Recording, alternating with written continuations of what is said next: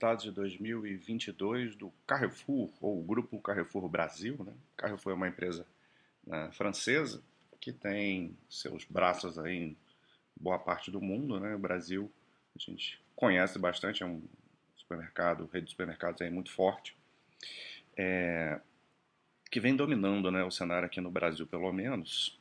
E a empresa vem ganhando market share. Aqui em 2022 teve crescimento de market share é, não, não muito alto, né, mas né, num, num segmento aí tão competitivo, né, qualquer ganho é importante. E considerando uma, a grande aquisição do, do grupo Big, né, que aconteceu a partir do meio do ano, esse market share aí sim foi, foi bem maior. Então esse é um, um segmento que é, confesso que até pouco tempo eu nem acompanhava, nunca gostei muito de segmento de, de supermercados, né? É, você tem uma gestão impecável, né? Gerar muito, é, muita venda, a margem, a margem são muito, as margens são apertadas, então qualquer problema você vai ter, ter queda de margem, risco de prejuízo. Mas é um setor que vem é, melhorando e se consolidando é, talvez dá até, dê, dê até para traçar um pouco de paralelo com o setor de telecomunicações, que é, que é um setor que a gente nem olhava antes, né, e agora passa a ter empresas interessantes. Então, aqui é a mesma coisa, começa a ter empresas interessantes para a gente estudar e acompanhar. Aí é decisão de cada um se quer, se quer investir. Depois eu vou mostrar os resultados de longo prazo e pelos resultados a gente não tem o que falar. É contra, né? Então, às vezes é mais uma percepção de cada um. Se gosta ou não do modelo de negócios. Mas, como eu vinha falando, vem melhorando muito né, o, o Carrefour. É, essa estratégia de, de expansão deles é muito forte, tanto no varejo quanto no atacado. O atacado né, tem um, um papel muito importante é, para esse, esse, esse grupo, né, para o Carrefour. E e ainda teve a questão da, do e-commerce, né? a digitalização, a forma como cada empresa vai fazer essa, essa transição, vai fazer com que ela tenha sucesso ou não no futuro. E até aqui o Carrefour tem se dado bem nessa parte de digitalização, inclusive ela é o, é o grupo líder nesse também nessa parte do e-commerce do seu segmento. Então vamos olhar aqui os resultados, né? Muito falei muito aqui nessa introdução, mas acho que é importante para contextualizar. Aqui o tanto o release, eu vou, eu vou, de release aqui, a apresentação só fala do trimestre, eu quero focar mais no anual, e mesmo aqui no release o foco todo está no, tá no, no, trimestral, mas aí a gente vai pegando aí nos grandes números para poder falar. É, e o que aconteceu no trimestre é um pouco o retrato do que, do que aconteceu no ano também. Vamos pegar uma tabela aqui que tem os resultados do, do ano aqui. aqui. Isso aqui é suficiente para eu poder comentar tudo, né? Então a gente vai ver aqui pelos números, o, o, o ano foi muito forte, né?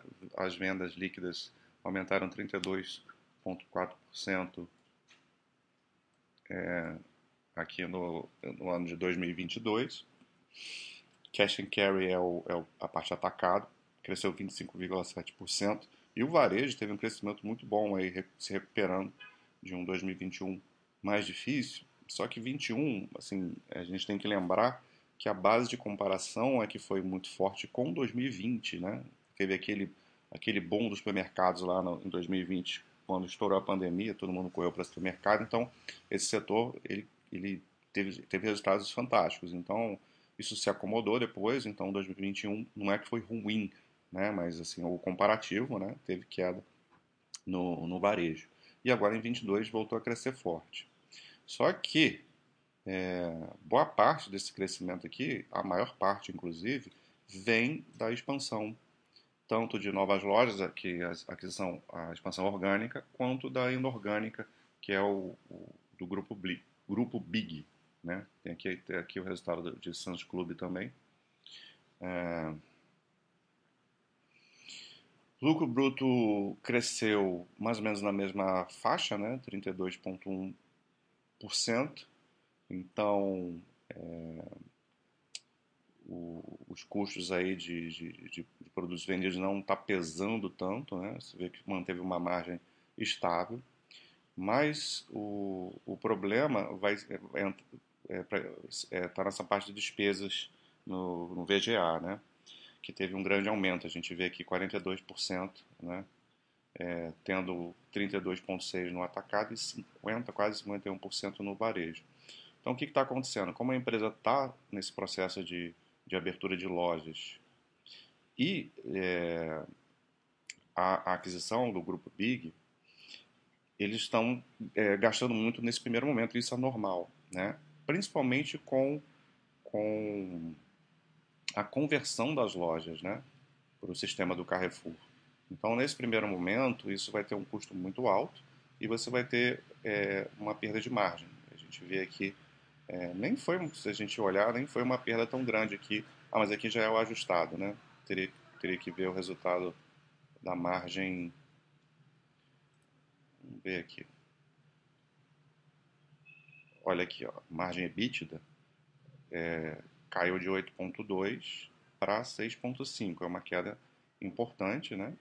É, e isso se vem por conta da, desse, desse processo todo de conversão de lojas, de aquisição. Quando a gente ajusta o EBITDA ajustado, que vai tirar boa parte desses, desses, desses gastos, a gente já vê uma queda é, uma queda menor, né? Em comparação com, com o ano anterior. Então a gente teve uma queda de um, de um ponto de margem aqui. Mesmo assim, uma queda grande, né? Mas isso faz parte do, do processo, né? Se você excluir, o, é porque aqui o, não está tão diferente lá do, da, do quadro da Basta, porque aqui ainda tem o, o grupo Big, né? Então, é, aqui está falando de um EBITDA ajustado com os gastos de expansão de lojas, é, expansão orgânica, né? Quando você exclui a expansão inorgânica, que é o grupo Big, aí você vê que a margem praticamente ficou, ficou estável, né? Então, é, esse aqui é o principal que está pegando, né? A expansão, a conversão das lojas. Mas mesmo assim, o operacional, assim, a parte do EBITDA, teve um crescimento é, muito bom, né? É, de 15,9% no, no o EBITDA ajustado. O líquido, líquido, lucro líquido teve uma queda, aqui é o ajustado, né? É, teve uma queda grande de 24%, se a gente pegar sem ajustar a queda é bem maior. E isso aqui tem a ver com o aumento da dívida, né? Então, toda empresa que precisou aumentar a dívida por algum motivo em 2022 vai ter parte do seu resultado, é, do seu lucro é, comido, né, entre aspas, assim, pelos juros dessa dívida, porque a taxa Selic foi aumentando muito ao longo do, do ano. Então, teve essa queda aqui. Mas o EBITDA ajustado aí de 6,6 bilhões e um lucro líquido de 1,8. E o banco aqui, Carrefour, né, só para. É, não é uma parte tão relevante, mas com crescimento aí de 12,9%. Né?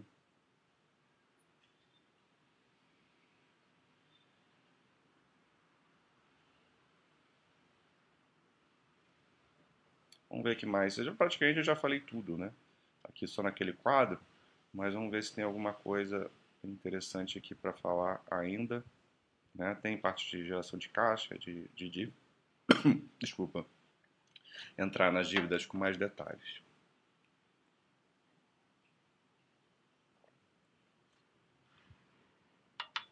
É, isso aqui que eu queria. A integração do grupo Big, né? Foi uma primeira onda de conversões de lojas entregue antes do planejado. É, então, eles estão acelerando muito essas conversões. Né? Quanto antes eles fizerem as conversões, melhor. E, claro, por isso que nesse, no, nesse primeiro momento tem um grande aumento de, de, despesas, como eu já expliquei lá atrás.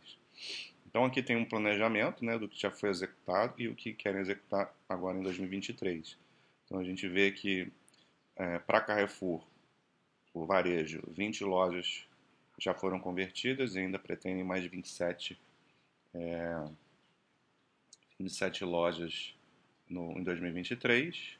No, no atacado aqui tem, tem é, do grupo todo, né? Tem esses outros segmentos aqui. Então, seriam 70 lojas, né, após a conversão. E do grupo Big para atacado, 13 lojas já foram convertidas, 15 ainda serão, e ainda tem esse, esses outros aqui que tem, tem uma, uma, quantidade de lojas já convertidas, né? o Maxi, 25 lojas. Esse todo dia aqui eu nem sei o que, que é, mas é a parte pequena. E Sans Club já uma loja, né? Uma loja convertida ainda tem seis lojas é, para serem convertidas.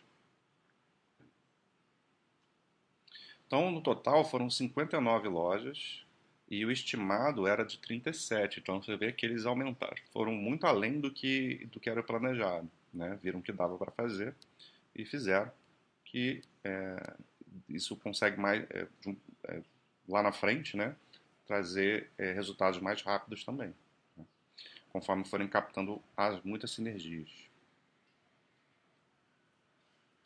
Aqui eles falam do que, que já foi captado. E aqui, olha que interessante esse, esse cronograma de captura de sinergia esperada é, do EBITDA, né?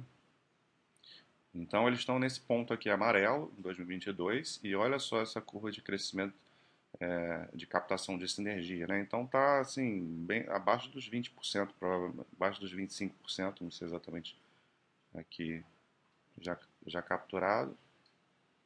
Não sei se eles citam ali em cima. Enfim, a gente vê que em 2023, onde já vão ter sido convertidas todas as lojas, ainda vai estar tá, é, mais ou menos em 50%, é, na metade né, da, da, da, da, captura. E isso vai continuar aí por, por um bom tempo, né? Então a gente pode, claro que existem muitos outros fatores, mas considerando esse cronograma, a gente pode esperar um crescimento é, operacional e até de ganho de margens aí é, para frente, né? Não, talvez não aí no primeiro trimestre de 23 ou segundo trimestre, mas depois isso pode funcionar, tá?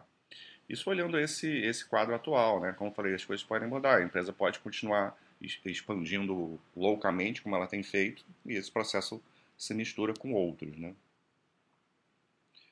Mas para a visão de longo prazo isso é, isso é, isso é ótimo. Então acho que é isso, assim, aqui fala a parte de, de, de digitalização, né, que eles estão crescendo forte, são líder, não quero também gastar muito tempo aqui. Eles vão detalhando, mas é tudo aqui resultado do trimestre. Tem um pouco aqui do quadro do anual, mas eu já falei lá em cima, né, que aqui ele vai falar do, do atacado sozinho, os impactos né, das lojas convertidas e tal. E depois ele fala aqui do varejo a mesma coisa. Então todos estão seguindo essa linha de crescimento e captação de sinergia ainda no estágio inicial, atrapalhando um pouco a, a, as despesas operacionais e a, e a margem. Né? Então vamos pular aqui para o já mais para a gente ir fechando, ah, aqui fala do Banco Carrefour, né? Como já expliquei, teve um bom, um bom ano, né? Um faturamento cresceu, faturamento total cresceu 9,4%, expansão da carteira de crédito, a inadimplência, aqui ele fala que está melhorando é, sequencialmente, é um bom dado. O EBITDA do, do banco cresceu 12, quase 13% e, e lucrando, né, gerando um lucro aí de 15,3%. Então, ok aí o banco, banco Carrefour.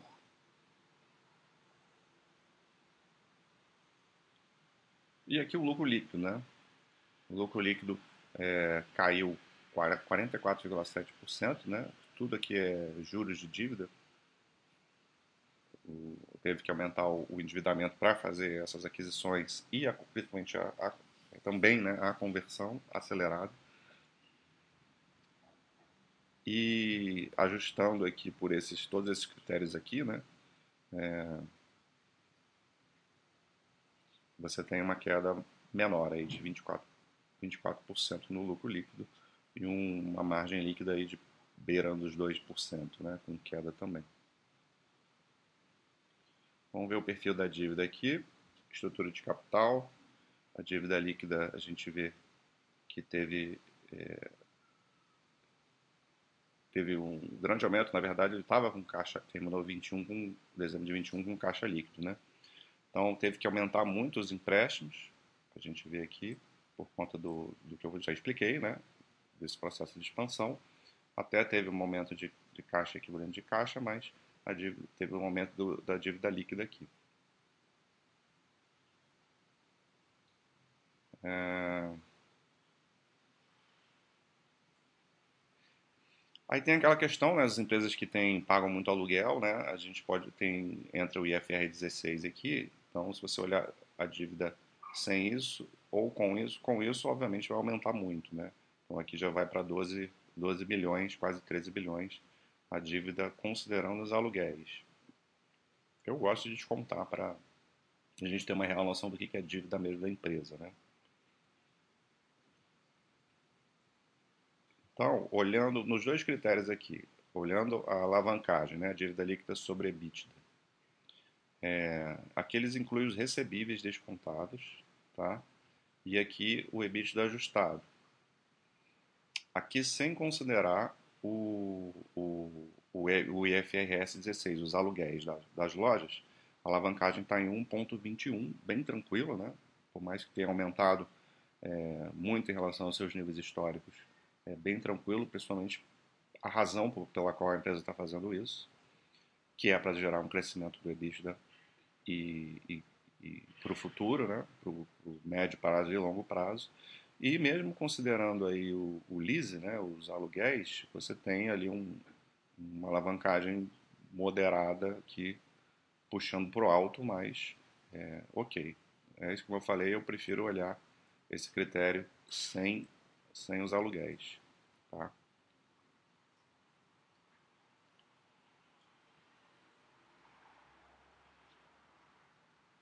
Então aqui a gente vê o capex, né, aumentando bastante e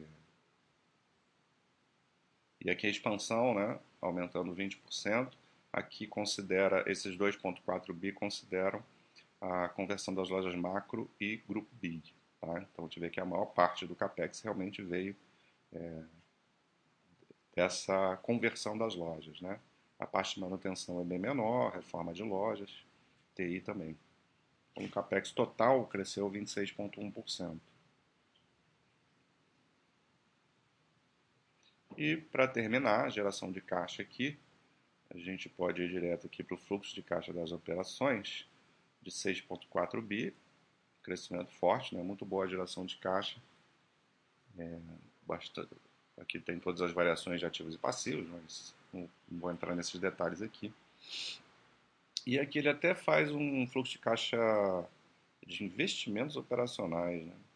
e um fluxo de caixa livre, considerando né, esses investimentos operacionais, é, a gente teria também um fluxo de caixa livre é, bom aqui de 3,2 bi, crescendo, crescendo bem. Então é isso.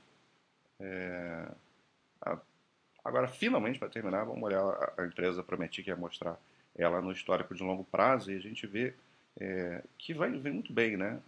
Pegando um histórico aqui desde de 2014, a gente vê crescimento de receita ano após ano, tá?